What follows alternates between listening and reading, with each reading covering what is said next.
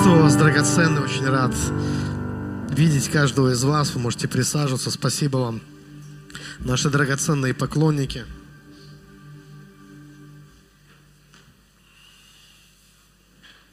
Сегодня получилось длинное название проповеди.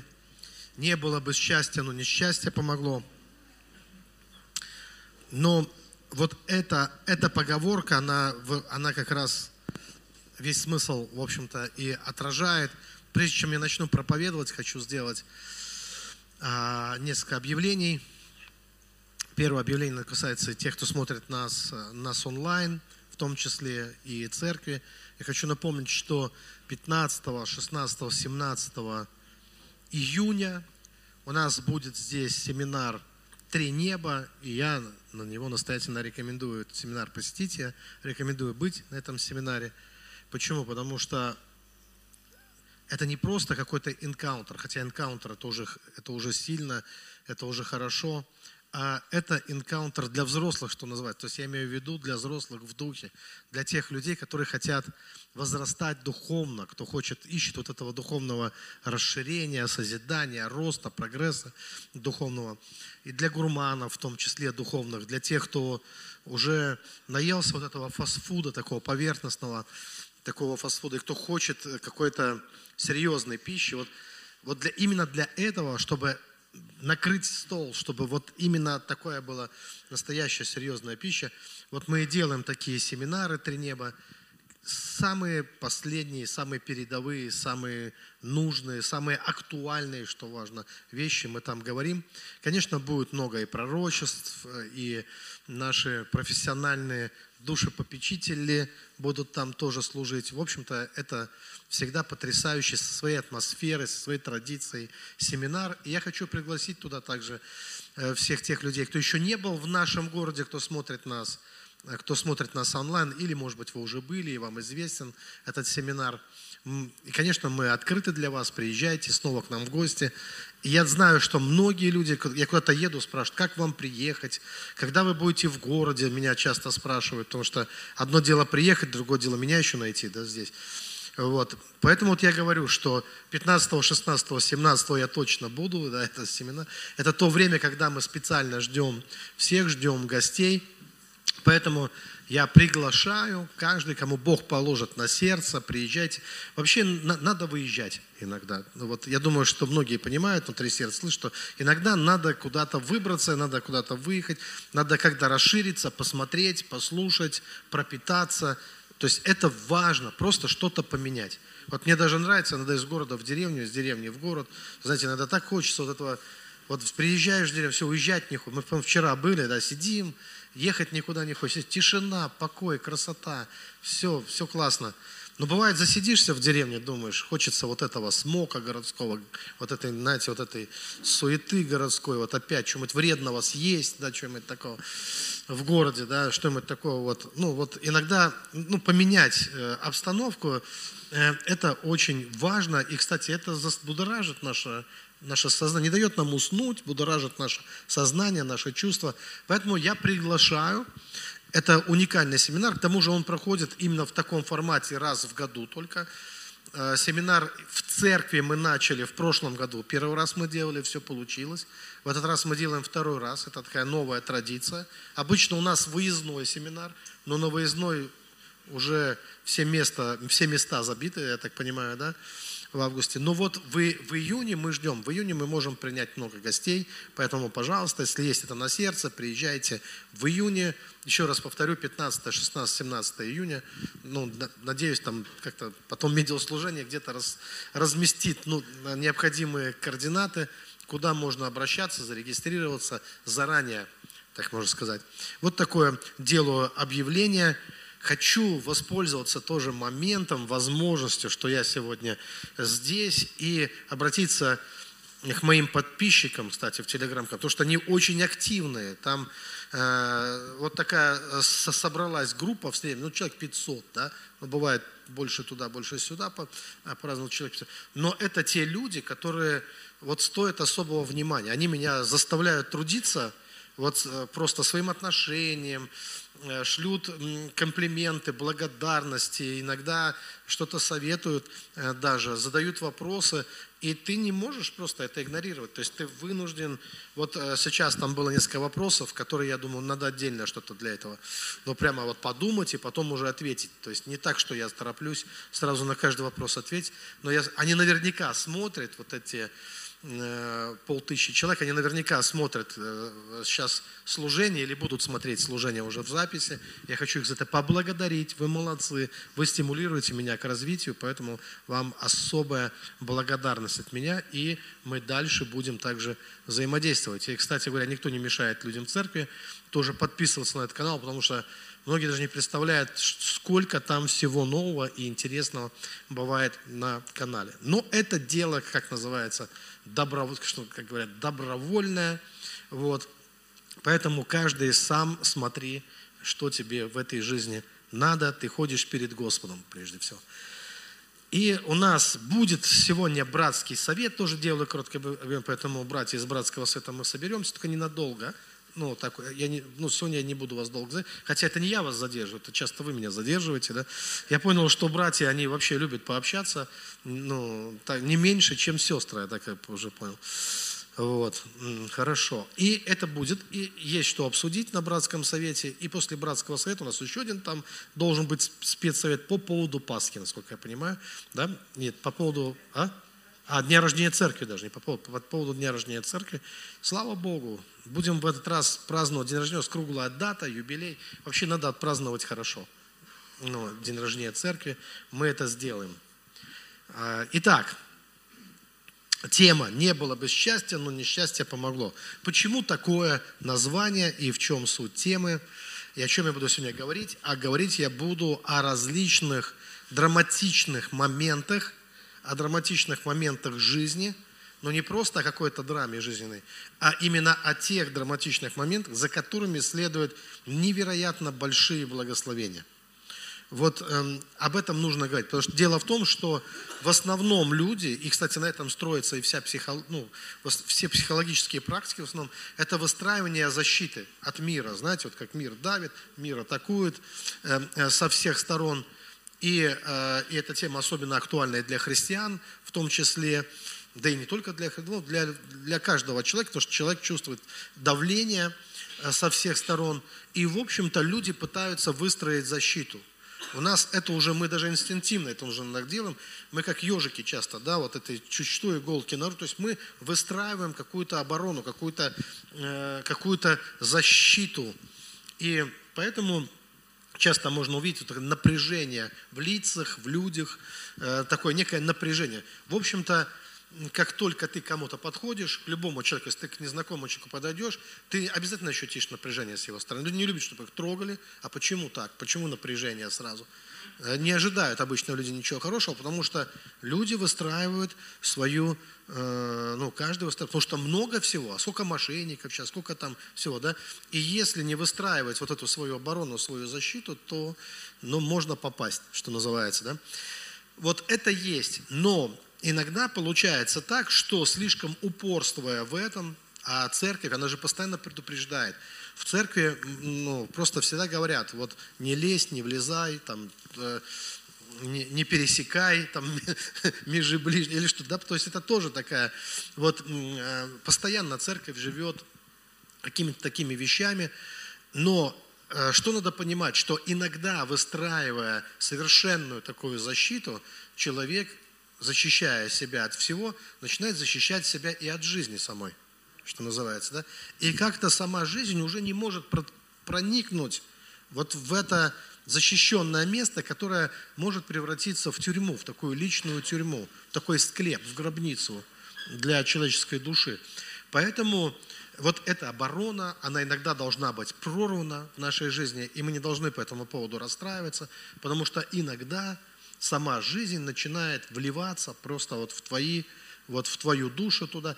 И некоторым людям это идет даже на пользу вот в их жизни, на, на пользу. Вот. Но э, это не исключает некий такой травмирующий опыт. То есть мы, получается, что когда мы идем как бы навстречу жизни, то обязательно мы столкнемся с, с, с драмой какой-то, да, обязательно что-то произойдет. Э, мне, мне приходится иногда об этом говорить, когда я вижу очередную такую напуганную душу, которая меня спрашивает, э, идти или не идти, э, сделать шаг, не сделать шаг, жениться, не жениться, ехать, не ехать. Там, ну, вот часто такие вопросы задают именно поэтому и просят какого-то пророческого слова. И я понимаю, что очень часто за этим стоит обыкновенный страх, скажем так. Обыкновенная фобия, обыкновенный страх. И я, если я честно скажу человеку, что, как знаете, есть такая поговорка, что если у вас мания преследования, это еще не, не значит, что за вами не следят. Ну, как бы, да, ну, как бы одно другому не мешает, можно иметь и то, и другое. Поэтому э, это факт, что жизнь трудна и опасна. Это, ну, так оно и есть. А опасности подстерегают за каждым углом. Так это не значит, что надо, ну, никуда не идти теперь. Что, что мы должны спрятаться и не заглянуть за этот угол, за которым тебе, тебе опасность. Все равно надо идти, надо преодолевать свои страхи, да, и, и, и да, ты наступишь на грабли, зато узнаешь, где они лежат, ну, главное не делать этого регулярно, да, вот, и все равно что-то где-то в жизни прилетит. Но э, э, мое простое утверждение, оно в том заключается, что, что да, беды не миновать в этой жизни, и сложности различные будут происходить, но есть такие, такая драма и есть такие обстоятельства, э, весьма, э, скажем так, сложные, напрягающие, и даже в чем-то нас ну, ранящие, травмирующие. Но за ними следует благословение. Их нельзя пропустить. Поймите, их нельзя пропустить. Это как роды, поймите, но роды – болезненный опыт. Я думаю, и для того, кто рожает, и, скорее всего, не очень приятный для того, кто рождает. Но родиться надо, чтобы жить. Вы понимаете? То есть это некий такой травмирующий опыт. Вот. Но надо родиться, надо появиться э, и надо жить. Надо жить, потому что в жизнь содержит в себе много благословений. И определенные вещи нужно пройти. И иногда ты идешь как на смерть, на какие-то вещи, да, идешь все. Я думаю, это должно быть знакомое тем, кто, например, проходил реабилитацию. Я не думаю, что в репцентр там в припрыжку с радостью, о, ура, мне пора в репцентр, да. Ну, обычно, как бы, знаете, это такой тоже, вот, человек думает, вот дожил, а, а оказывается, потом человек, если он честно все прошел, осознал, так он благодарен, что он прошел через, через этот опыт. И оказалось, не все так страшно, как казалось, да, что там его поджидали благословения, но нужно было решиться. Иногда просто не хватает решимости. Да, я мог бы сказать, что это трусость, но не хочу вас лишний раз травмировать. Но по сути дела так. Иногда мы просто трусим. Какие-то, мы боимся принять вызов какой-то э, э, в, в жизни. Но не надо бояться его принимать, не надо бояться некоторых вещей. Не нужно. Э, нужно избавиться. Вообще вот э, избавиться от определенных страхов, и все-таки какие-то вещи нужно рискнуть и, и пройти, причем рискнуть осознанно, и пройти через определенные вещи. Смотрите, я прочитаю место из Писания. Это Ефесянам 4 глава, я буду читать с 7 по 10 стих. «Каждому же из нас, сказано, дана благодать по мере дара Христова.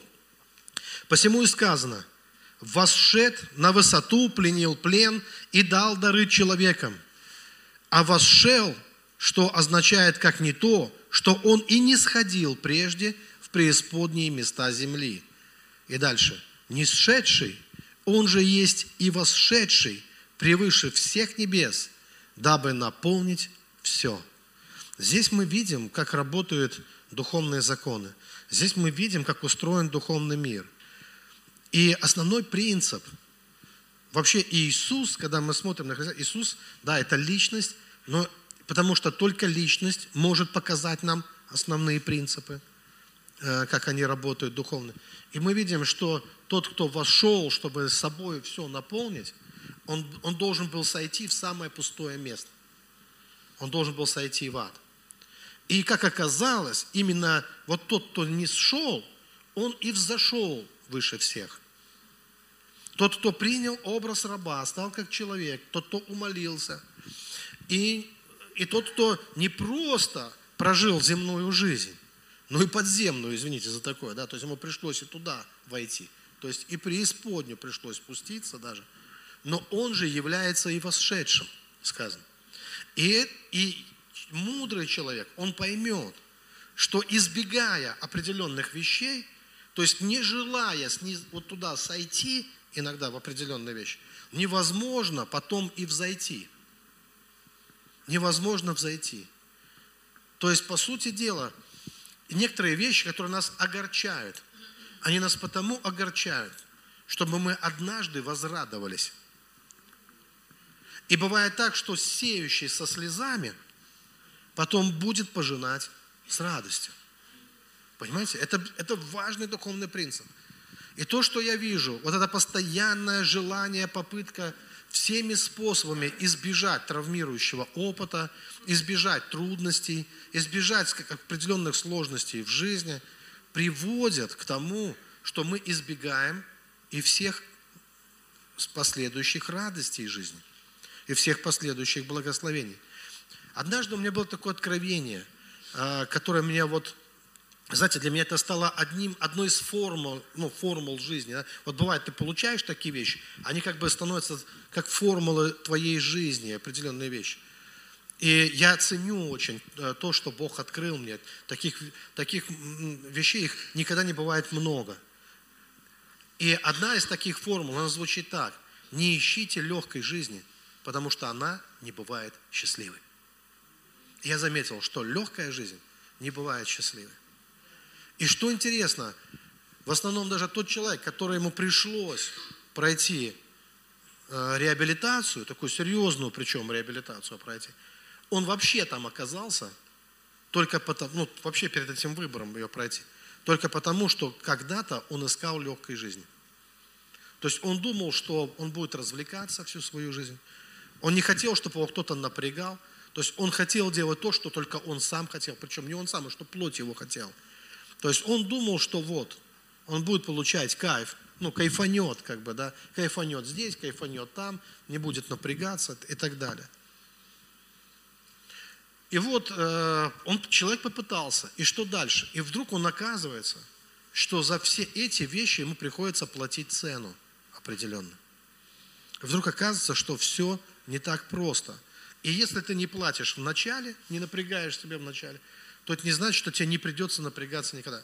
Придется за все то, что не напрягался в начале. Все равно придется напрягаться. Даже я вот на своем опыте хочу сказать, у нас же такая школа была советская, она была, с одной стороны, самая лучшая и самая, как сказать, такая гуманная. То есть можно было не учиться. Ну, так, ты мог чувствовать себя что-то немножко такое чмо, но, в принципе, больше ничего страшного с тобой ну, не произойдет ну, ты как бы такой, немножко лузер, да, но двоечник, там, колышник, там, ну, в принципе, жить будешь. Никто тебя особо, ничего с тебя, тебя будут воспитывать, но не это, раньше так было, да, а вот раньше воспитывали, как бы, да, старались как бы воздействовать коллективом каким-то на тебя, но, в общем-то, ну, не так, чтобы какие-то к тебе применять санкции. И что же получается потом, когда ты, тот человек, скажем так, да, кто просто прозябал в школе, все равно приходит время, когда ты понимаешь, что тебе нужно подтягиваться. И если это не произошло в школе, ты будешь доучиваться после нее. Ну, или полностью деградируешь. То есть ты понимаешь, что... И это хорошо, если это пускай поздно, лучше поздно, чем рано, когда приходит к тебе вот это осознание, что все равно надо, все равно придется это делать. Все равно надо. Подросткам хочу сказать, вот есть такой предмет в школе, литература. И многие думают, фигня. Это же не какая-то там физика, химия или там что-то, ну там какая-то литература. Зачем она вообще нужна? А я хочу вам сказать, это больше всего вам в жизни понравится, но понадобится, потому что уровень вашей образованности будет во многом зависеть от того, вы вообще знаете русских писателей каких-то и те мысли, которые они выражали, потому что это были далеко не глупые люди, а люди, которых почитают во всем мире, на самом деле, как выдающиеся, не только в России, а везде, собственно говоря. Это такой фундамент во многом мировой цивилизации, или, так скажем, это драгоценные такие камни, жемчужины мировой цивилизации. И не зная этого, ты ну, не будешь образованным человеком все равно. И я очень жалею, что я в школе с этим не знакомился, потому что ну, мне пришлось после школы осваивать эти вещи. Но я был бы рад, если бы я начал бы пораньше, если бы я начал в школе э, это делать. Поэтому не игнорируйте эти вещи. Итак, да, вот этот принцип. И здесь э, есть о чем поговорить, причем очень много тем мы сейчас затронем вот в этой проповеди, э, таких важных, струек таких. Ну вот смотрите, есть три сферы в жизни человека, в жизни любого человека. Что это за три сферы? И вообще, сейчас я вам объясню, зачем я это рассказываю. Дело в том, что вот как роды, как родиться, это такой процесс э, несколько э, болезненный, процесс, и не всегда очень красиво. Я помню, один мужчина как-то рассказывал, сейчас же стало можно кое-где присутствовать во время родов. Он поприсутствовал, сказал, никому не советую. То есть это не то, что, ой, да, мужики все. Сказал, вообще лучше не присутствовать, сказал. Я поприсутствовал, понял, вот, нечего там делать мужику. А вот. Такой, ну, потому что это не что-то такое, что вот прям сильно будет красиво и, как это, э, романтично. Да. Не, не похоже на ужин при свечах или там что-то такое. Вот. И, и вот э, нечто подобное, я могу сказать, поймите, одно дело, когда рождается тело человека, а есть еще что-то. Это рождение и формирование его души. И это не то, чтобы, знаете, э, что вот душа, она сразу же такая, вот великая душа, она увидела свет – вот великими не рождаются, как вы знаете, а ими становятся. То есть есть процесс роста, развития. В Библии об этом сказано, в полный возраст, а помните, в мужа совершенного, в полный возраст Христов. То есть есть. Никто не рождается э, совершенным. Поэтому Библия говорит, поспешим к совершенству. И вот это поспешим к совершенству, это же и есть рост и развитие внутреннего человека – или самой жизни. Вот в данном случае, когда я говорю душа, я имею в виду вот то, что, вот знаете, в Библии сказано жизнь, ну, это жизнь, которая в нас. И вот эта жизнь, она может быть разной, ее может быть много, ее может быть мало. Вот о Христе сказано, в нем была жизнь. И жизнь была свет человеков о Христе. То есть также сказано о том, что он наполняющий все во всем, то есть Он дает полноту жизни. О чем я говорю? Что жизни бывает мало, а бывает много. Это как с благодатью. Вот благодати, ее может быть мало. Человек может быть лишен благодати. И тогда он такой, знаете, неудачник, как бы по жизни. И также и жизнь. Жизни может быть мало в человеке. Вроде бы тело, есть даже тело может быть здоровое, а жизни в нем может, ну, вот именно души почти не наблюдаться. И ты думаешь, есть у этого человека душа? или нету, или, или он бездушный совсем человек. То есть душа – это нечто, что растет и развивается. Она может расти и развиваться. Душа может быть на уровне какой-то, знаете, растительной, как раньше говорили, на уровне животного такая душа же. А есть душа человеческая, то есть это преодоление в себе вот этого всего. То есть ты уже не растение, не животное, а ты становишься все более человечным человеком. И вот очень важно, чтобы вот было развитие. И для того, чтобы это развитие состоялось, необходимо три сферы в жизни человека должны быть, ну, как говорят на современном языке, прокачаны, как говорят, да, сейчас, три сферы в жизни. Вот три сферы. Если хотя бы как в какой-то сфере не будет, то нам трудно говорить о человеке, как, вот, о, ну, как о настоящем человеке. Что этот человек человечен вообще в чем-то. Потому что есть вполне себе бесчеловечные люди. Э, так вот, смотрите, одна из этих сфер – это наше взаимодействие, вот что называется, со встречным, со всяким встречным. Вот у нас есть просто, вокруг нас есть люди, которых мы ничего не знаем о них. Но мы так или иначе с ними взаимодействуем. Это люди, которые нам не близкие, не родные, это не наш ближний круг. Это вот всякий встречный, что называется, да? Но твое взаимодействие вот с этим всяким встречным определяет уровень твоей человечности. На самом деле. Думали когда-нибудь об этом или нет? И вообще, чтобы понять то, о чем я говорю, надо прежде всего уяснить, что чтобы человеку быть человеком, ему нужен другой человек. Человек без человека не может быть человеком. Не может удержаться в этой позиции. Это даже, кстати, в кинематографе хорошо отражено. Помните этот фильм про необитаемый остров, как же там был известный, а? Нет, ну, Робинзон Круз, у него была пятница, это помогло ему сохраниться. А там у человека был мячик с лицом. Изгой, да, в фильме «Изгой». Вот чтобы ему сохранить в себе человечность, ему пришлось сделать рядом с собой еще одного человека. Из мячика, да, он его сделал, нарисовал. И он с ним беседовал. Почему? Потому что если бы у него не было бы вот этого человека рядом с ним, он бы потерял человечность сам и превратился бы в зверя, в какое-то животное. Поэтому человек, это говорят, это как правое яблоко. Правое яблоко, оно может быть только когда есть левое. Если нет левого яблока, правого уже тоже нету вместе с тем.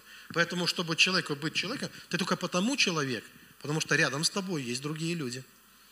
Не было бы с тобой рядом людей через некоторое время. Я сомневаюсь, чтобы ты сохранил человека в себе. Человеку нужен другой человек. Люди растут с людьми. В общении, вот это железо-железо острит, вот в этом взаимодействии с людьми мы обретаем человечность. Поэтому вот этот социум, в котором мы живем, как бы мы к нему не относились, и как бы с ним у нас не складывались отношения, а у нас иногда сложно складываются отношения с этим социумом. Мы его можем любить или ненавидеть, мы можем защищаться от него, от всякого встречного, мало ли чего. Но как бы мы там к нему не относились, мы должны осознать, он нам крайне необходим, этот социум. Нам важно, чтобы мы росли и чтобы было, были другие люди. Чтобы был мир, наполненный людьми. Да, разными людьми. Не все нам нравятся и не все нас устраивает. Но без них нас не существует, как людей. И как только мы это поймем, мы обратимся вот к этим людям несколько иначе, с другим отношением, возможно, тем людям, которые, э, которые вокруг нас.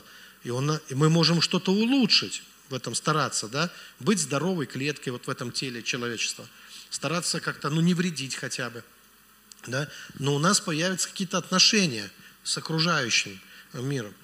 И мы можем как бы найти свое место даже в этом во всем. Но игнорировать его и э, ну, это, был, это ну, приводит нас к расчеловечиванию. Второй момент, который, который, вторая сфера жизни, которая также важна, это то, что называется ближним. Это твой ближний. Это наши родные. И вот здесь, смотрите, здесь у нас полнота травмирующего опыта. Разве не так? То есть появляется, как только появляется ближний, твой ближний. Вот твой ближний – это выносящий тебе, да, все, собственно говоря. Это тот, кто драматизирует твою жизнь, потому что без ближнего ты, в принципе, все у тебя хорошо, вроде бы так, пока его нет. И одновременно все ужасно плохо, если его нет. Вы понимаете? Но как только он появляется, то есть появляется твой человек, появляется твой, ты нашел своего, человек. Ты нашел себе пару, ты нашел себе, вот это твоя любовь, да? Ты нашел себе этого человека. Это невероятно травмирующий опыт, за которым следует невероятное счастье, если мы соглашаемся добровольно, перестаем сопротивляться этому опыту, потому что ближний, что нам требуется, когда у нас появляется ближний? Этот опыт требует взаимного проникновения друг в друга, погружения друг в друга. Это называется жить душа в душу. А невозможно жить душа в душу, если твоя душа закрыта, если запечатана, замурована, если там замок амбарный. Как можно? Но как только ты начинаешь раскрывать свою душу, и ближнее сказать, то есть начинаем друг друга проникать, это как рода, это тоже без боли, это не проходит. Обязательно будет травмирующее. Обязательно будет происходить что-то, что будет ранить и тебя, и твоего ближнего. То есть мы будем ранить друг друга. Мы, мы ведь тоже причиняем людям определенные беспокойства. Просто только потому, что они нас любят, они уже беспокоятся о нас. И мы причиняем беспокойство. Также люди. Но если мы откажемся от этого опыта, мы никогда не переживем того счастья и наслаждения, которое мы получаем от взаимной любви, которую мы получаем вот через вот эти привязанности, некоторые, да, и вот эту любовь, которая, конечно, очень сильно нас обогащает, и главное, она делает нас, она ну, помогает нам сформировать нашу душу и стать человечными людьми. И третья, третья сфера, третья сфера – это, это самые дальние. Это даже не просто какой-то живущий социум, в котором мы живем, люди, общество, мир – это даже не наш ближний, а это те, которые настолько далеко, которые, может быть, даже их еще и нет. Это наши потомки, это наши, это те, кто последует за нами. И вы знаете, что человек – это то существо, может быть, единственное существо, живущее на планете, да, вот таких биологических видов, которое может быть обращено к своим потомкам так далее которая может думать о них, которая может не только думать, но что-то говорить, обращаясь к ним, говорить и даже что-то обещать или что-то провозглашать, имеющее вот такое, как кто-то сказал, что э, Ницше сказал, да, что человек это животное, он сказал, которое имеет, как он сказал слово наглость или, или такое, ну, имеет что-то обещать. Потому что никто ничему никого не, не обещает. Если вы посмотрите на всех животных на планете, они просто живут и ничего не обещают. А человек что-то может пообещать.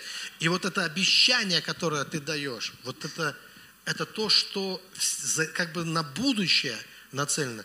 То есть еще нет, но обещаю. Понимаете, вот это что-то нацеленное на рост.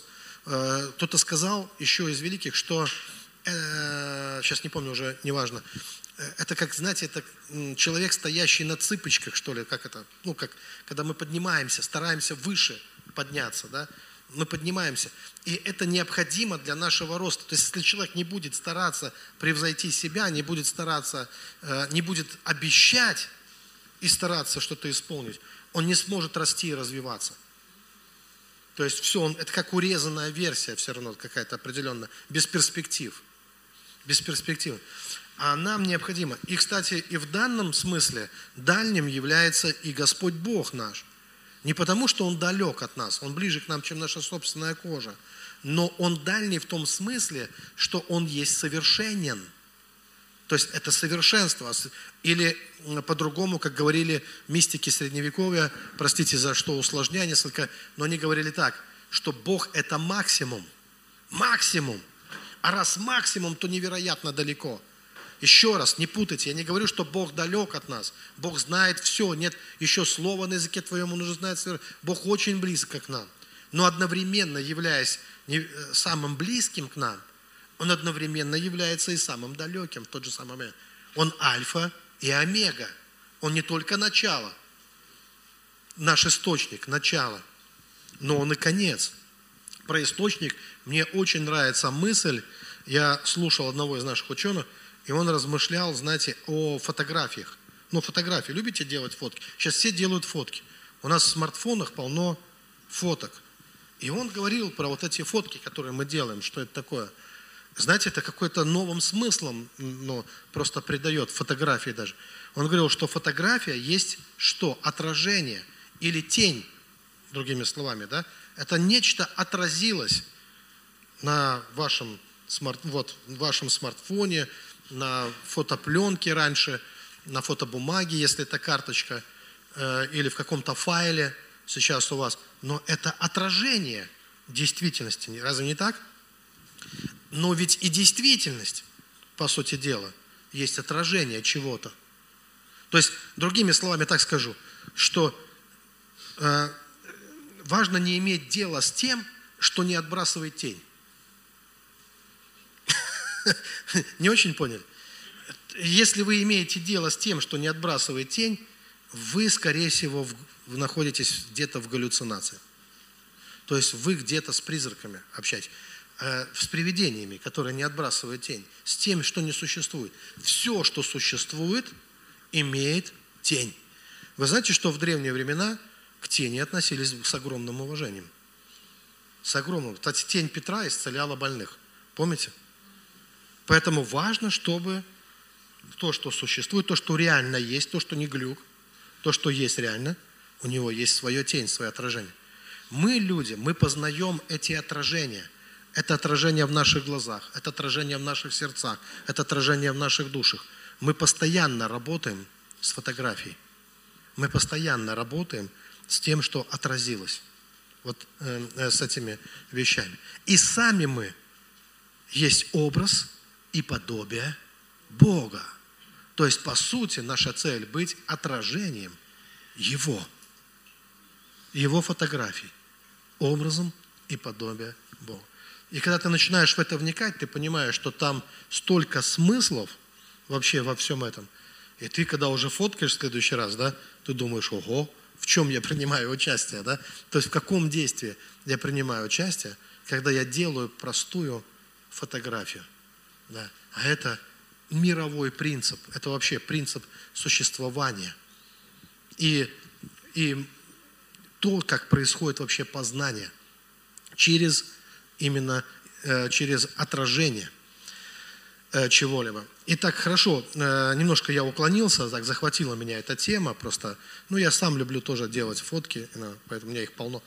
Уже, ну, вы знаете, эти хранилища наши наполнены.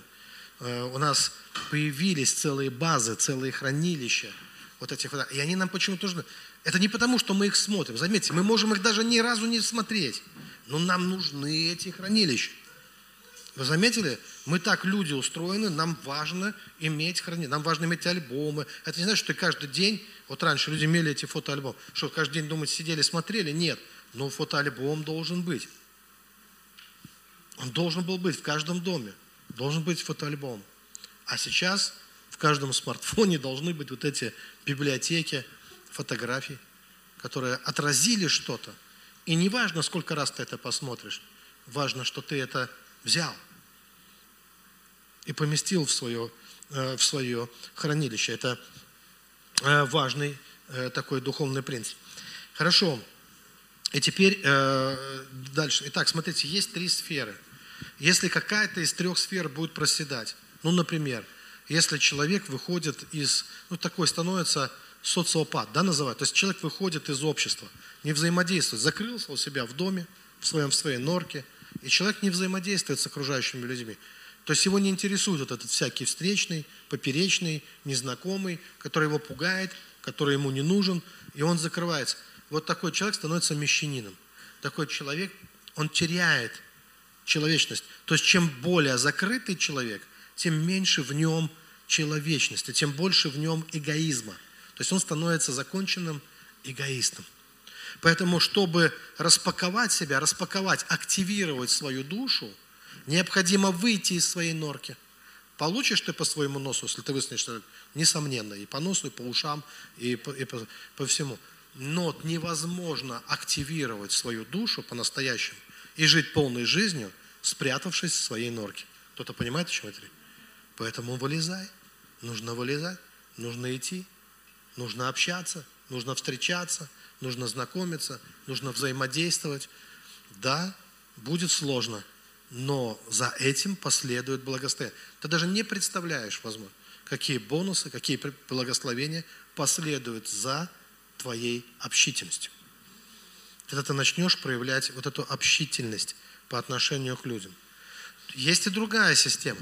Когда человек живет в социуме, как бы растворяется в нем, то есть он общительный, но он не погружается в своего ближнего и ближнего в себя не пускает. У его сердце закрыто. Э, это тоже несчастный человек. То есть это человек, который не может раскрыть свой потенциал человека. Его душа также увядает, прозябает. Почему? Потому что вот этот страх перед травмирующим, вот я не пущу тебя в себя, потому что ты там натопчешь, наследишь, ты там что-нибудь меня повредишь внутри меня. Я не буду. Но когда ты так себя прячешь, свою душу, пытаешься его сохранить, вот тот, кто натопчет, откуда ты знаешь, какие благословения за этим придут вообще?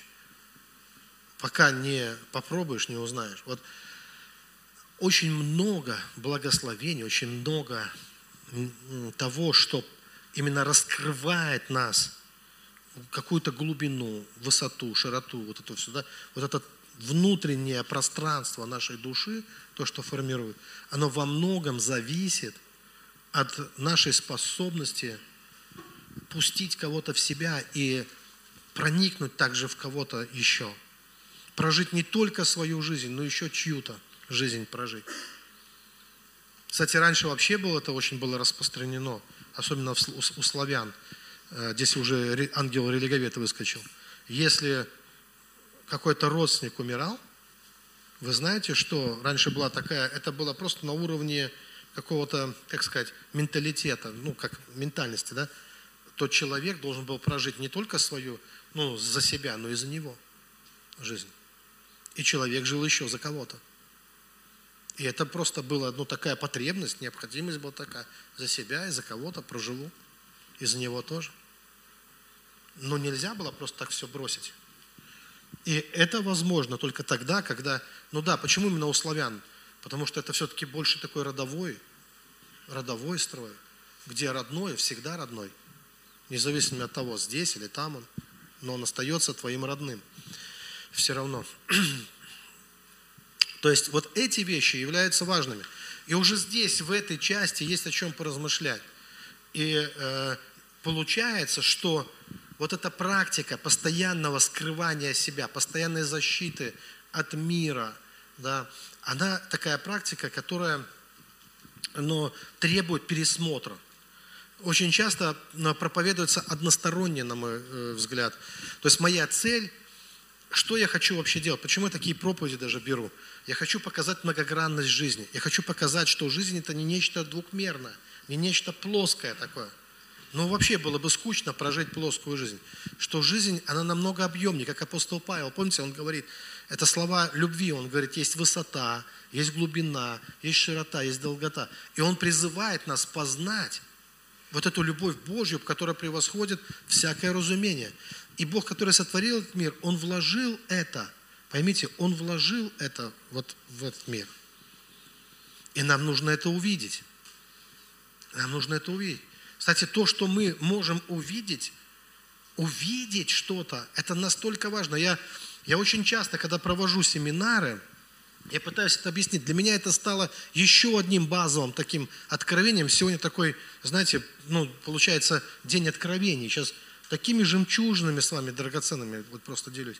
Слушайте, когда я куда-то приезжаю, там вот бывает, ты смотришь, там сидят суровые парни, мужики, такие, ну прям, знаете, вот бровями могут орехи щелкать и все. Или там женщина такая, ну, сидит, которая, ты, вот, ты, ну, не, не, непонятно что, так скажем, еще. Но важно не, что, не то, как выглядит, не то, какое там настроение, а что ты можешь увидеть в этом человеке. Что ты можешь увидеть в этом человеке? То и будет, то и придет. Приведу вам пример. Котики, котята, котики. У кого-то есть дома котик какой-нибудь, может быть? Котики есть дома? Котята. А вы знаете, откуда появились котики вообще-то? Котята. Раньше не было котиков. Представьте, было время, не было милых котиков пушистых.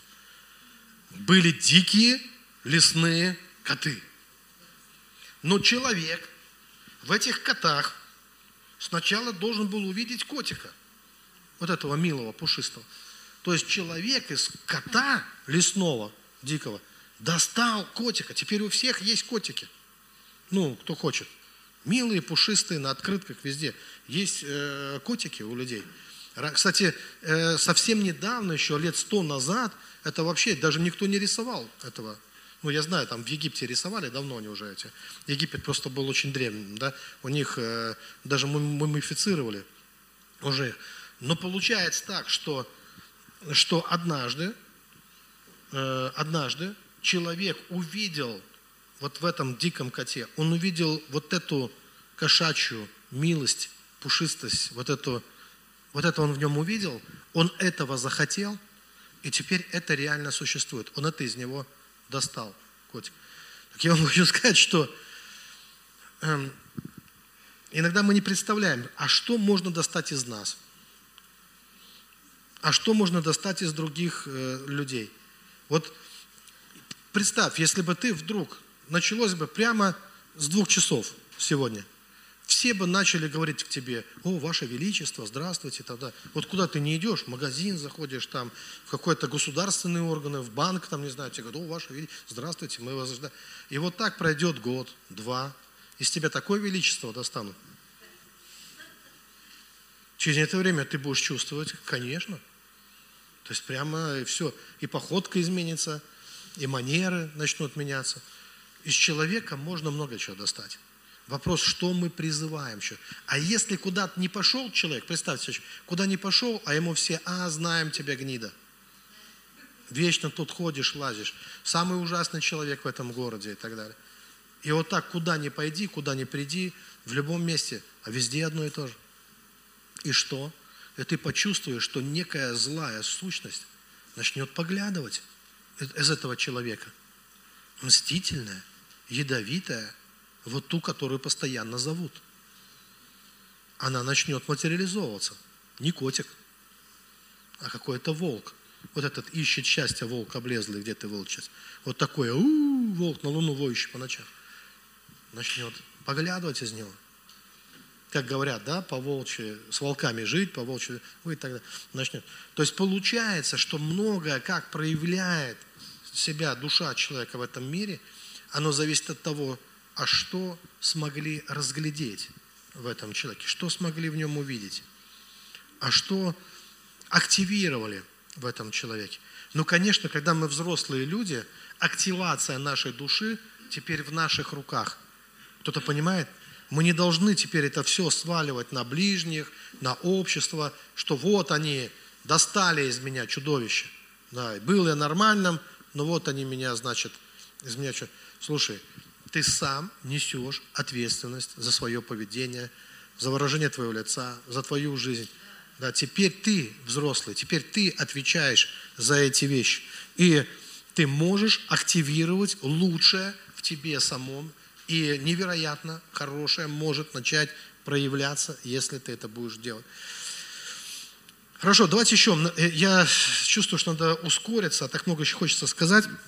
Еще из одна вещей, которая тоже выглядит на первый взгляд драматично – но за который... Это еще один из таких важнейших, драгоценных принципов.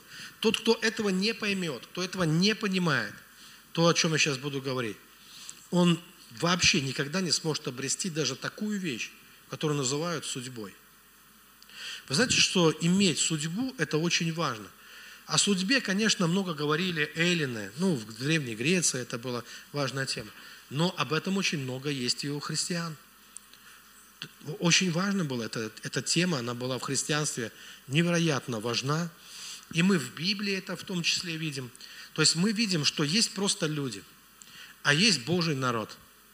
И мы видим, что это народ, который обрел судьбу. Судьбу от Бога. Разве не так?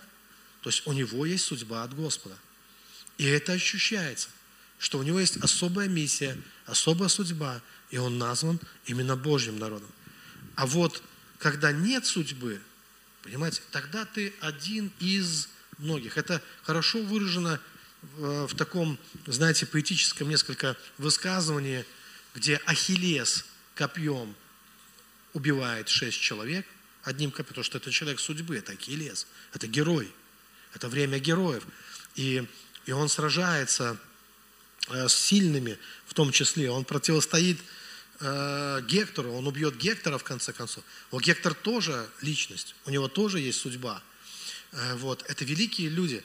И вот Ахиллес убивает копьем шесть человек, а там сказано, а я четвертый, сползая с древа, не был удостоен даже взгляда. То есть это вот яркое описание человека без судьбы. Кто-то где-то там, значит, что-то происходит, какие-то события, титаны сражаются – у них есть судьба, у них линия жизни на руке, а ты как будто с гладкими руками. У тебя там ничего не сказано на твоих ладонях. Ты просто четвертый, сползающий с древа, неудостойный даже взгляда. Да? Вот, один из тех, кого. И дело в том, что проблема, о которой я сейчас буду говорить, что именно люди, отказавшиеся пройти через определенную драму в своей жизни – лишают себя главного, они лишают себя судьбы. У них как бы нету судьбы. Они превращаются в то, что в наше время принято называть, так, знаете, много разных выражений, но одно из них – офисный планктон. То есть это люди, которые просто вот такой, ну, планктон, такое вот растение такое, плесень или что-то такое, ну, такие вещи. А? Ну, такое, да, вот что-то такое, что четвертый сползающий с древа, да, вот это. А, и мы видим, что апостол Павел – это другой человек, совершенно, это человек с судьбой. То есть мы видим, это человек, который на многое решился, за многое взял ответственность.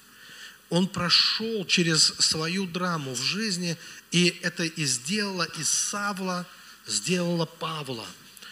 И это один из основных принципов. И это принцип, который называется принципом жертвы. В общем-то, Павел, он все прекрасно объяснил. Он рассказал нам о том, что необходимо делать конкретно, чтобы обрести судьбу, что необходимо сделать. Что, не, а, что для этого нужно, что. Но прежде чем я к его словам, ну, его слова, кстати, хорошо, зачем прежде? Давайте сразу скажу. Помните это место Писания, где он говорит – умоляю вас, принесите тела ваши, помните, он говорит, в жертву живую, ну и там дальше, благоугодную Богу. То есть он говорит, а же это принцип жертвы. То, что сейчас в основном ну, начинает проповедоваться, что жертвы закончились, что Иисус, став жертвой, смотрите, то есть Бог-то стал жертвой, Бог пожертвовал собой, Бог пролил свою святую кровь. То есть Бог стал жертвой. И как бы Он закончил все жертвоприношения. То есть вот Он, раньше приносили овец, там, козлов, тельцов, там жертвы, разные были жертвы. И вот Христос одним, одной жертвой, одним жертвоприношением, Он как бы решил все. И, и многие подумали, что раз Он это сделал, то теперь от нас никакой жертвы больше не требуется. Что Христос принес уже всю необходимую жертву. И, а от нас не требуется. Но не подумали о том, что принцип, вселенский принцип, божественный принцип, он в том, что духовный мир без жертвы вообще никак не работает. Абсолютно. Ну вообще никак. То есть ангелы не летают, Бог не благословляет, то есть ничего не происходит. И всякое служение, всякое движение, все угасает, где нету больше жертвы. Вот не будет больше жертв, все, вы увидите, что все превращаются, даже лидеры церкви, служителя, неважно, там помощники пастора, или даже сам пастор, или даже если это епископ, даже неважно кто, как ни называть, какой бейджик не повесить. Если эти люди ничем не жертвуют, это офисный планктон. Они ничего сделать не могут, они никак ни на что уже не влияют. Никак. Это угасающее, умирающее движение. Все будет умирать и угасать там, где нет жертвы. Все, закончили жертвы, огонь на жертвеннике что сделает? Погаснет. Огонь на жертвеннике не горит, чудеса не происходят, ничего сверхъестественного не происходит, Бог не вмешивается, все гаснет, все тухнет, все. Ну, интересно, даже язычники знали, что невозможно без жертвы вообще. Все знали раньше всегда люди. Они понимали, до тех пор будет продолжаться какой-то, это не это бизнес, это твоя семья, просто твои семейные отношения – если мы ничем не готовы жертвовать ради друг друга или чего-то, нашей семье любовь, что вот этот огонь любви, он просто угаснет. Если нет никакой, если уже не оторвать свой зад, там, пятую точку, не пойти, не сделать, не подать, ничего там, все. То есть нет жертвы, два индивидуальных предпринимателя на одной, квартире. Уга, угасающая романтика, угасающая любовь, угасающая жизнь. Для того, чтобы жизнь она кипела, здесь необходима жертва. И когда есть жертва, мы видим, ангелы летают, Бог благословляет, делает, потому что есть жертва. И вот что сказано, смотрите, откровение. А я специально взял книгу Откровений, потому что там, во-первых, об этом сказано, а во-вторых, это же последнее заключить, чтобы никто не упрекнул, что я тот, ах, пастор Андрей начал Ветхий Завет проповедовать, там, знаете, что такое. Да оно новее всего э, ветхого. И оно, это, знаете, это как альфа и омега. Это вечные принципы. Откровение, 8 глава, со 2 по 4 стих. Это Иоанн рассказывает, что он видел, это апостол Иоанн. «И я видел семь ангелов, которые стояли перед Богом, и дано им семь труб. И пришел иной ангел, и стал перед жертвенником». Представляете? Жертвенник никуда не делся. Он стал перед жертвенником, держа золотую кадильницу. И дано было ему множество фимиама, много фимиама, чтобы он с молитвами всех святых возложил его на золотой жертвенник, который перед престолом, и вознесся дым фимиама с молитвами святых от руки ангела перед Богом. Вот я вам и говорю, не летают ангелы, и фимиам на жертвенник не льется, если святые перестали молиться, если святые не приносят жертвы, если никто ничем не готов пожертвовать. Я вам так скажу, прийти в среду иногда просто на молитву, да, это жертва, может быть. Это надо подняться, отложить какие-то дела, прийти, чтобы помолиться. Но это только те, кто молится, вот только благодаря им фимиам на жертвеннике есть. И его ровно столько, сколько тех, кто молится. Да еще важно не просто молиться, потому что можно просто молиться без жертвы, а можно молиться так, что фимиама будет много. Кто-то понимает? То есть реально вкладываясь в это, когда мы во что-то вкладываемся. То есть здесь мы видим, как работают духовные законы. Что-то должно быть возложено на золотой жертвник. И этот золотой жертвник, он никуда не делся, он остается. 1 Петра, 2 глава, 5 стих. «И сами, как живые камни, устрояйте из себя дом духовный, священство святое». Для чего? Чтобы приносить духовные жертвы, благоприятные Богу Иисусом Христом. То есть апостол Павел, Новый Завет, Христос распят уже. Его мистика Павла, она христоцентрична. Она вся о Христе. Все, что происходит, он говорит, мы в нем умираем, мы во Христе заново рождаемся. То есть все через Христа в его служении. Вот его. Но он же говорит, апостол Павел, и он же нам говорит о том, что Христос стал жертвой, который отменил жертвы вот этих овец и козлов, но он не отменил все жертвы. Более того, сказано, что мы должны устроять из себя. То есть невозможно построить духовную жизнь без жертвы, он здесь говорит. Более того, э, смысл, вообще смысл духовной жизни, основной принцип духовной жертвы, он говорит, чтобы приносить духовные жертвы Богу. То есть это не должно прекратиться. Там, где пока есть Бог, а Бог будет, был и есть всегда, пока есть человек, между Богом и человеком этот принцип всегда будет работать. Жертвы. Но здесь сказано, э, что именно благоприятные Богу жертвы. О чем, что такое благоприятное?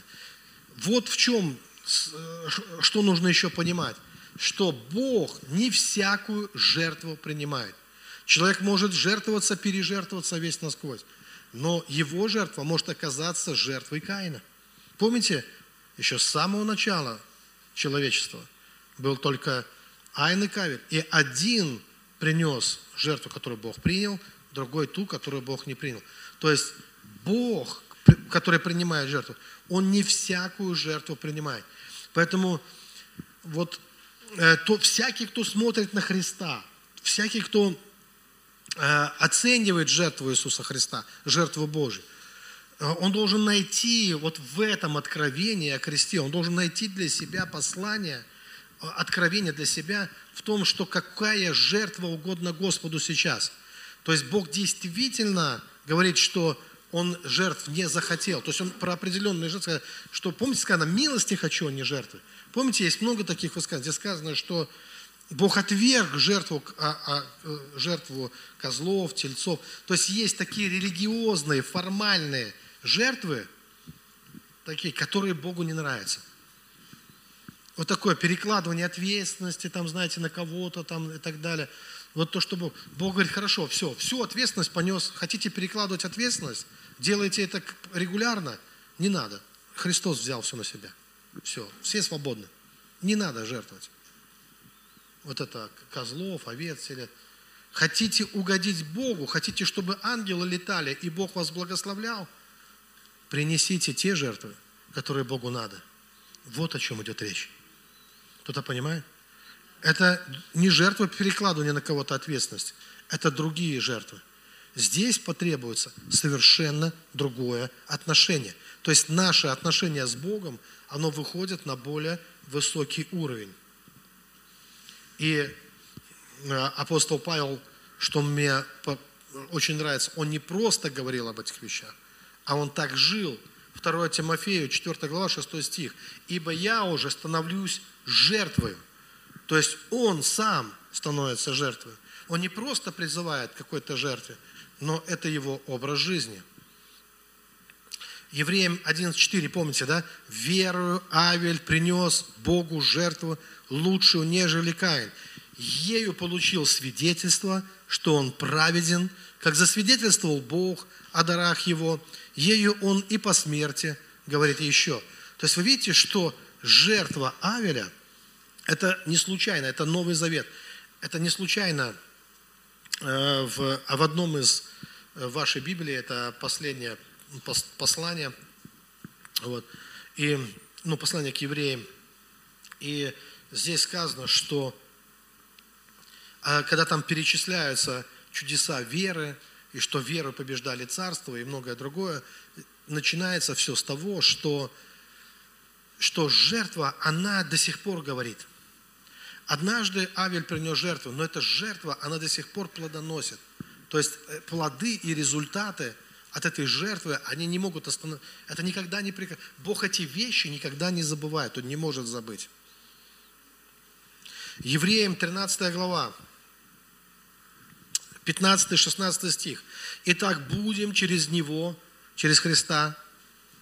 То есть сказано, что, знаете, как многие думают, они думают, что все, раз пришел Христос, жертвы закончены. Нет.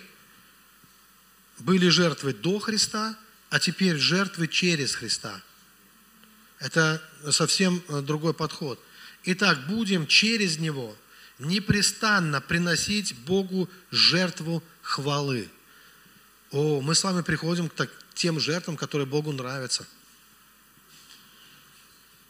Жертва хвалы. Хотя вроде бы не что-то такое, не такое уж и сложно на первый взгляд. Хотя для некоторых и это сложно. Не просто формально там что-то там. Выбрали из стада овечку, принесли в храм. Все, и пошел. Спокойно. А поблагодарить кого? А, спасибо, что, за что? Я овечку отдал. За что еще благодарить? Ну ладно, спасибо вам, нам не надо. А кому? Бога поблагодарить. А за что? И речь о том, что не надо твоя овечка. Забери свою овечку. Скушай сам. Бога поблагодари. За кого? За Иисуса Христа. Он принес овечку, не ты. За тебя. Принеси жертву хвалы. Он принес жертву крови, а ты принеси жертву хвалы. Он искупил твой грех, но ты принеси жертву хвалы Богу. То есть будь, имей благодарное сердце. Распакуй, распечатай твой. Так ты и становишься настоящим человечным человеком, когда ты активируешь свою душу, активируешь свое сердце. И как ты знаешь, что ты это сделал? Как ты знаешь? Меня часто спрашивают, а как я пережил пробуждение? Я не пережил пробуждение. Если нет жертвы хвалы, наверное, не пережил. А когда твое сердце распечатано, оно благодарит Бога, оно хвалит Бога. Конечно, ты уже в пробуждении, даже не сомневайся.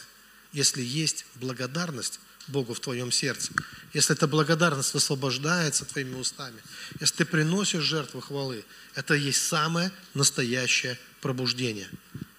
И твоя душа живая, активированная. Итак сказано, итак, будем через него приносить, э, непрестанно то есть постоянно, приносить Богу, не переставая, да, приносить Богу жертву хвалы, то есть плод уст, прославляющих имя Его. Не забывайте также благотворения и общительности, мы об этом уже говорили, ибо таковые жертвы благоугодны Богу. Ну, Павел мой, он же нам инструкцию оставил. Он мог бы и не делать. Он мог бы сказать, сами гадайте. Он мог бы сказать, у меня в жизни – все, ну, есть судьба. То есть я не офисный планктон. У меня все, у меня были чудеса, у меня эти колдуны каялись, у меня города спасались. Так я приносил Богу жертву. Я знаю же. А вы, ну, найдите, потому принесешь не то, поймешь, ничего не работает. Принесешь еще, опять не работает. Так ты найди, что работает. Как сказать, все испытывайте, хорошего держитесь. так он нам еще инструкцию даже оставил, понимаете? Ну, как бы намекнул нам, да не намекнул, конкретно рассказал. Сказал, вот, есть жертвы, которые конкретно, ну, Богу угодны.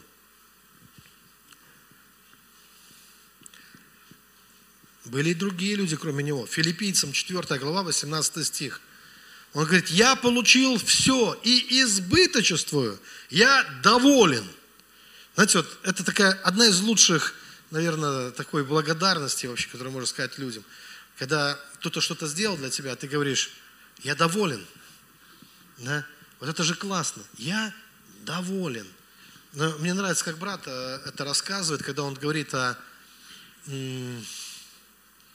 ну, о семье, вот, о семье, об отношении, об отношении с детьми, когда у детей все хорошо, и ты доволен.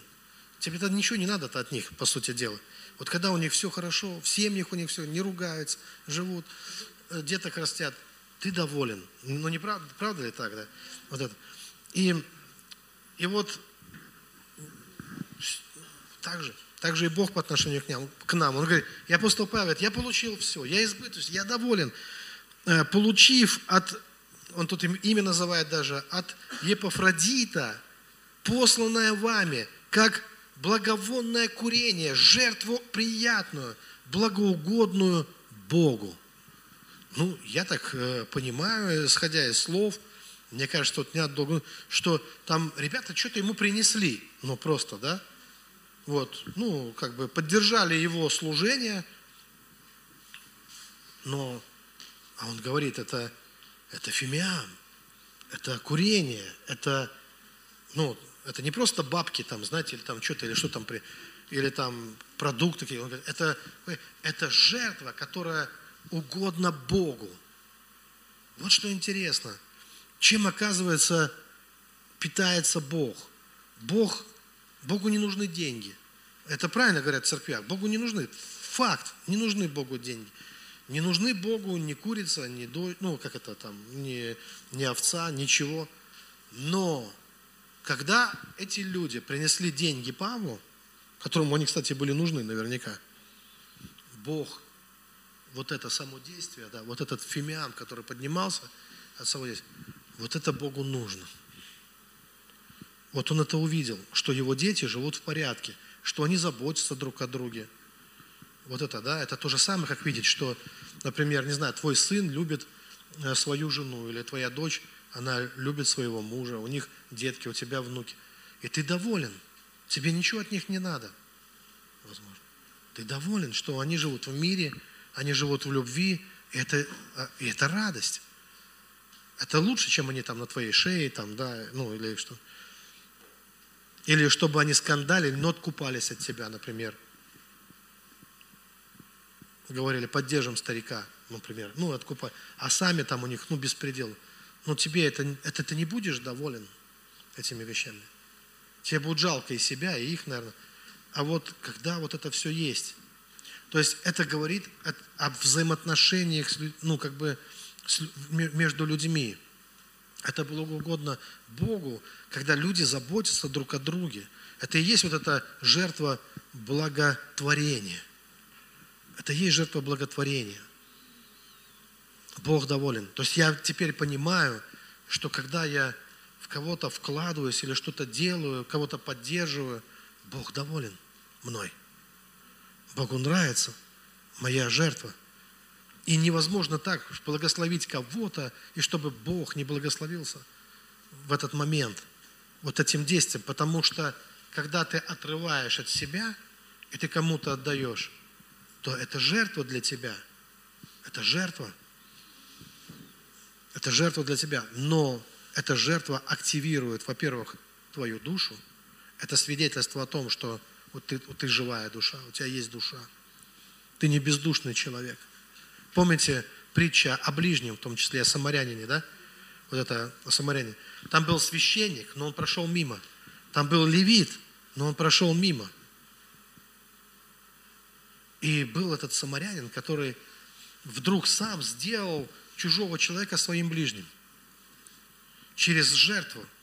Он жертвует своим временем, силами, в деньгами. Он привозит его в гостиницу, он дает деньги. Он говорит, если что-то будет нужно еще, обращайтесь. Оставил e-mail там или что там, телефон, ну, образно говоря. Обращайтесь, если что. И он делает это. И эта жертва, она благоприятна Богу.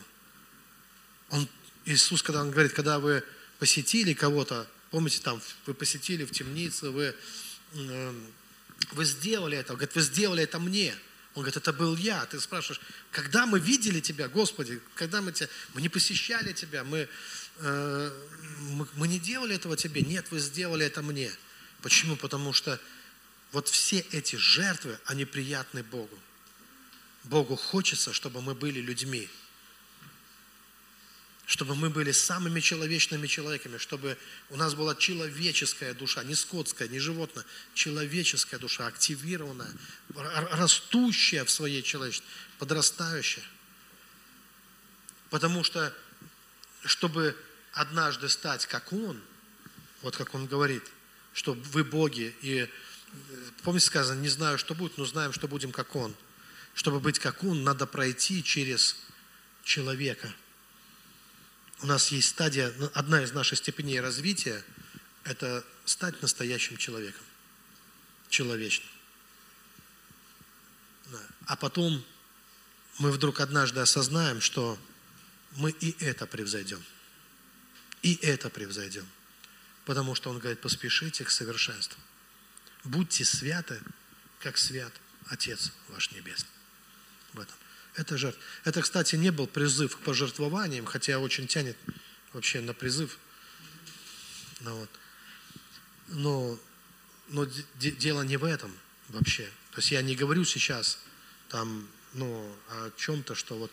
Я понимаю, что здесь э, какое-то формальное, формальное жертвоприношение ну, не помогает. Здесь именно отношение человека имеет значение. И, конечно, когда ты что-то куда-то несешь, то в тот момент, когда ты отдаешь, мы когда были на конференции, мы слышали эти свидетельства, это вообще приятно слышать именно от пасторов. От пасторов, от служителей. Там Сергей Карасицкий рассказывал, как он однажды стоял, и Бог говорит, знаете, вот он говорит, шел на служение, а деньги были, ну, сумма, закрыл в сейфе. И пошел на служение. Иду, слышу голос, говорит, что, сердце свое в сейфе закрыл? И все, и не можешь ты уже так пойти на службу. То, что закрыл денежки дома все, и на службу. А голос говорит, ты что, сердце там свое закрыл? И вдруг понимаешь, вау, Бог, что ж ты хочешь от меня? И муки начинают, знаете, хождение по мукам, спор с Господом. Такое что? Он говорит, вот копил деньги на пенсию, на старость. Копил, копил, копил. Заначка, говорит, была. Приехал на одно служение, Бог говорит, что, на, на, копил на пенсию, на старость, говорит, ну да, да, да, я позабочусь о тебе на пенсию. Отдай. Он говорит, в смысле? Говорит, такая борьба, говорит, была внутри. Это не то, что, знаете, с радостью там все. Часто бывает со слезами. Говорит, такая была борьба. Но несколько дней прошло там сколько-то, он говорит, Бог дал больше уже. Он говорит, ну вы не представляете, какую сумму тогда он отдал, ну, вложил. Какую. Да, там была специальная карточка, там. А другой один, говорит, тоже есть такой пастор, он очень богат. Он там сколько-то, 10, на 10 миллионов он сделал пожертвовать долларов, не рублей, долларов. И, он под, и вот реальная история. Один пастор к другому подходит на конференцию, а тот только что рассказывал, меня Бог благословил квартирой, мне Бог дал там такую-то машину. Тот говорит, да, Бог говорит тебе, отдай тому брату. Тут. Он говорит, я не отдам. Как я отдам? Ну, есть здравый смысл какой-то. Вы что? Ну, мое, как бы. А он ему говорит, спасибо, что ты не отдал. В смысле? Ну, спасибо тебе за это. Потому что мне Бог сказал, когда он отдаст, отдай ему два своих дома, отдай ему две машины по 36 миллионов каждая. Он говорит, я не хотел тебе отдавать. Ты меня спас. От этого. И все осталось как было. Потому что не было жертвы. И не было никакого, э, никакого движение. Он говорит, у меня крутые дома, говорит, у меня крутые машины, там по 36 миллионов каждая, говорит, стала. Говорит, представь, я бы тебе сейчас, говорит, это все отдал. А мне, говорит, у меня тоже жаба есть. Иногда это спасает, да? Наша нежертвенность. Все остается как есть. Но судьбу мы обретаем, когда мы начинаем что-то делать. И когда это будет происходить, я имею в виду, что именно, когда мы чем-то внутри себя начинаем, вот я не знаю, как я мог, мог бы поддержать свое служение, ничем не жертвуя в своей жизни. Даже не представляю. Но когда мы это делаем, для меня это было, мне очень, мне Бог помог быть жертвой. Я бы не стал. Ну скажу, ну кто же, какой человек захочет? Ну кому это надо? Когда мне Бог сказал построить церковь, здание, я был против. Ну, скажу честно, никакой я не святой. Я, э, ну, Бог мне сказал, постой, я сказал, это же ужас. Я сказал, во-первых, где столько денег взять? Там при той моей зарплате, что я уже не помню, сколько-то, тысяч пятнадцать, наверное, получал в то время, или меньше. Какое, какое здание? Там миллионы надо. Я вот так стоял перед Богом, сказал, не хочу, Господь. Суеты, во-первых, много. Потом, это надо же постоянно, я буду, пожертв... буду выходить каждый раз к церкви и говорить, надо жертвовать на строительство. Меня же проклянут в этой церкви. Ну вот раз пожертвуют, два пожертвуют, а потом скажут, совесть имей. Ну, а я тут при чем? Ну, мне зачем? Ну, знаете, нам бы свою хату бы, обои бы поклеить. Там, ну и там, чтобы на полу ну, что-то лежало. А тут какое-то здание целое, не для себя вообще, для чего-то строить. Когда своей хаты нету толком, знаете, как еще и строить для, для кого-то. Вот, э, вот так, если взять эгоистические какие-то побеждения, вообще, потом я знал, все перессорятся. Сколько я такого слышал? Когда церкви разваливаются, именно тогда, когда начинают что-то строить. Я Богу сказал, церковь сократится числом, люди поубегают из церкви, все передерутся. Я ему сказал, я же знаю, как это, я уже много раз слышал. Поэтому я не хочу. Бог сказал, делай. Я сказал, хорошо, ты, значит, все на тебе тогда. Ты виноват, если что. -то. И я начал делать. И мне за это время столько приходилось жертвовать. Мне приходилось на полу, лежа, сидя там на, на, на этих на корточках, на четвереньках, молиться, Господь, чтобы Бог дал еще 100 тысяч, еще 200 тысяч, еще миллион. Вот для этого здания. Не, за, не для себя молишь, не чтобы мне Бог дал, а чтобы Бог дал, чтобы здесь это было все. Но я не представляю, как бы я сейчас был бы пастором, как бы я сейчас служил, вел эти онлайн там служения, там э, все там по этому. Если бы я этого не делал, не было бы, знаете чего, судьбы. Это четвертый сползающий с древа, неудостойный взгляда. Не можешь ты быть ни Ахиллесом, ни, ни Гектором, ни кем, если ты не способен на такие вещи, на такие жертвы, которые, ну, приносить такие жертвы Богу. Вот. Но Богу приятно эти же. Я понял, я научился на собственном опыте, что Богу приятно. И Бог заботится обо мне. Он реально обо мне заботится. Я чувствую Его заботу постоянно. Но я знаю, что без жертвы этого бы не было. Если бы я отказался, Бог нашел бы, нашел бы другого. Давайте мы встанем на наши ноги. Здесь есть о чем подумать, помолиться. Драгоценный Господь, Тебе слава, Тебе хвала. У нас есть звезда, у нас есть э, свет, на, который сияет. У нас есть откровение, у нас есть понимание, у нас есть Господь, который зажигает звезды для нас, вот эти путеводные звезды, указывая нам путь. И я знаю, что Бог работает с каждым сердцем, с каждой душой. И подумайте о тех трех сферах, о которых мы начали говорить в самом начале. Как вы взаимодействуете с теми, кто на первый взгляд есть вовсе не ближний, а всякий встречный? Как вы взаимодействуете с вашими ближними? Что вы оставите? Какой след? Что вы оставите для своих потомков? Какое слово, какое откровение, какое пожелание – а, вообще есть у вас намерение самим? Вот вы хотя бы немного приподнимаетесь ли вы на цыпочки? Хотите ли вы чуть встать выше, приподняться еще выше? Способны вы на это? Давать какие-то обещания самому себе и говорить, я буду стараться, я буду лучше, я буду, ну, выходить из норки, я буду общительным, я буду приносить жертву общительности. Жертва общительности может сделать, может привлечь невероятно чудесных людей в вашу жизнь. Классных, которые будут для вас, вы для них, а для вас. Вы будете друг для друга благословением.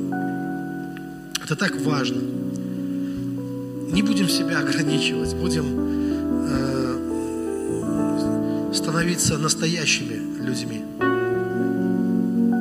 В древности, мне это нравится, даже с самых древних времен, когда рождался человек, его даже человеком еще не называли. Человеком надо было стать.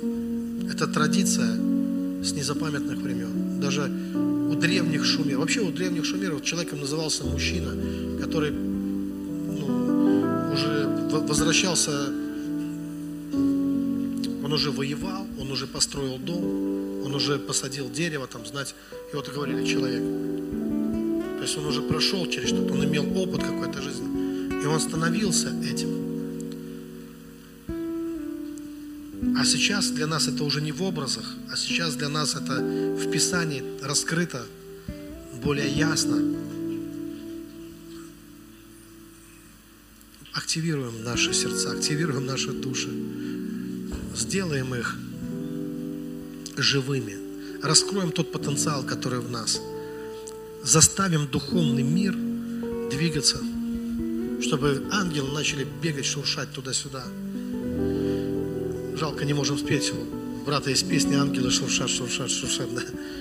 Вот. Но сделать мы можем только это тогда, когда мы начинаем те жертвы приносить, которые Богу нравятся. Поэтому будем уделять внимание друг другу, будем уделять внимание нашим ближним, будем внимательны, будем наблюдать за собой. Спасибо Тебе, Господь, что Ты направляешь и ведешь нас на путь истины. Тебе честь, слава и хвала. Пускай Твоя рука поддержит нас, Твой Дух наполнит нас, и сила Твоя, сила Твоя чтобы мы не ослабели, чтобы мы, наши руки не опустились.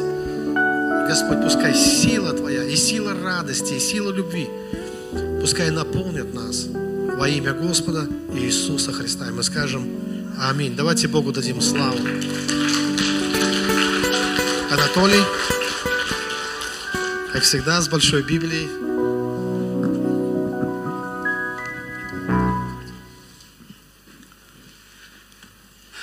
Аллилуйя. Да, вчера мне позвонили, а, попросили а, объявить пожертвование. А, да, присядьте, пожалуйста. Вот. Я такой думаю, ну, что-то я не сильно хочу, ну, как бы не моя очередь, скажем так. Но, как это, раз Господь дает возможность послужить, думаю, не буду противиться. И э, хотел бы поделиться, э, потому что, честно сказать, сейчас мне уже тут звонили, что по выходным смогу, не смогу выходить на работу, как бы уже подтягивают узды, вот, и э, надо пользоваться любой возможностью. И э, вот первое слово, которое мне сегодня пришло – что мы не должны а, умолять никакое служение в церкви. С чем это связано? Это связано с нашим принятием. Вот. Настолько, насколько мы в себе умоляем любое служение, да, то есть не в смысле того, что как Бог может тебя благословить, да, или что-то может тебе дать, или что-то для тебя может сделать, да. А, а, то есть ты умоляешь сам в себе а, тот а, бесценный дар, который Бог приготовил для тебя. Если мы умоляем а, молитвы за больных, ну, поверьте, а, боль, а, молитвы за больных, они а, такие и будут на этом уровне. И мы будем как бы ссылаться, что ну вот церковь не в силе, Бог потерял всякую силу, всякую способность, э, чтобы исцелять людей. Но вот эта болезнь исцеляется, это не, э, не исцеляется. Но поверьте, это все э, связано с нами. То есть вот насколько ты умоляешь себе силу Слова Божьего, настолько ты и получаешь. То есть, если ты не способен, а, скажем, не, не умоляешь Божье Слово, но принимаешь оно таким, как оно есть, да, а, то и ты получишь полное благословение. Да. И я хочу в связи с этим, вот как попросили помолиться, а, человек болеет раком, да, и, и я готовился, точнее даже не я готовился, Бог дает Слово, и я немножко так его а, рассматривал что-то там, а, что другие а, сноски Библии, там переводы говорят, да. И я хочу сказать, что для того, чтобы получить исцеление, да, на самом деле Бог открыл вот эти границы своей смертью на кресте. И я как бы думал, что это будет связано ближе к тому, когда будет служение хлебопреломления, да, вот. И я как бы к этому готовился, вот. И когда вот Иисуса привели а, на казнь, да, первое, что с ним сделали, его предали. Вот. И если человек, он думает, вот а, я такой весь преданный, да, что от меня все отвернулись, я тебе могу сказать первое, что первого предали Иисуса – и предали его только потому, чтобы примирить тебя. Второе, второе, когда его при, э, привели а, а, к Пилату, да, то по еврейским законам а, должно быть а, нанесено человеку, ну, как мы знаем, 40 ударов без одного. И он говорит, вот, я вот этого человека сейчас, чтобы ублажить э, вашу потребность человеческую, я его накажу. И когда его завели, да, то римляне, во-первых, его отдали грешникам, отдали в этот мир, да, и что они сделали? Ученые подсчитали, что ему сделали больше 90 ударов. А били чем? Я даже сейчас вот выписал, если я сейчас найду,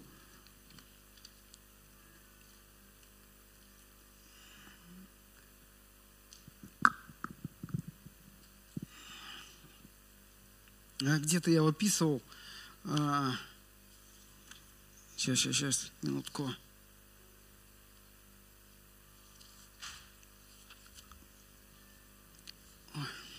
Все записываю, поэтому, а, чтобы не потеряться,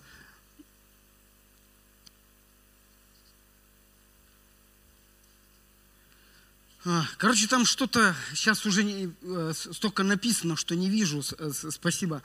А, ну там а, что-то около 60 ударов было нанесено а, плетью, которая имела три конца. Потом 18 ударов было нанесено с плетью с одним концом, и 20 а, с лишним ударов нанесено с плетью двумя концами. А, и это было сделано, когда вот римляне, они наказывали человека. Во-первых, они наказывали, в основном было принято наказывать раба или человека, который не имеет гражд... римского гражданства. Вот.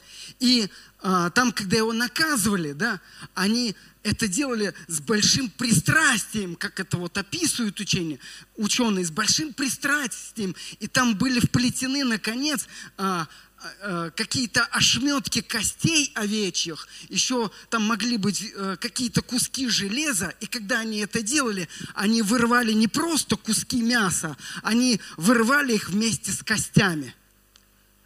И поэтому, когда его вывели из, после того, как его наказали, его вывели, он говорит, вот царь ваш, я его наказал. И когда они увидели, я вам скажу, кусок мяса – там не было от человека, Библия говорит, что он был настолько обезображен, там не было человека, а, ведьму, там был кусок мяса. И только Бог дал ему а, силу а, вот это претерпеть а, для того, чтобы мы сейчас имели даже просто по простой молитве да, получить исцеление. Это было сделано именно для этого. Почему сказано, что ранами его мы исцелились. Но только потому, что мы иногда умоляем а, силу крови Христа, силу Его а, жертвы, которую Бог позволил Ему принести, да, мы делаем молитвы неспособными действовать а, в нашей жизни. Поэтому я о пожертвованиях я не буду говорить, хотя у меня слово тоже есть. Тут пастор все очень хорошо, доходчиво сказал. Но э, все, что мы сделаем, мы просто помолимся за исцеление этого человека. Давайте встанем. А, потому что а, болезнь серьезная, рак, а, и, конечно, это зло, которое надо искоренять, и кровь Иисуса, она имеет силу.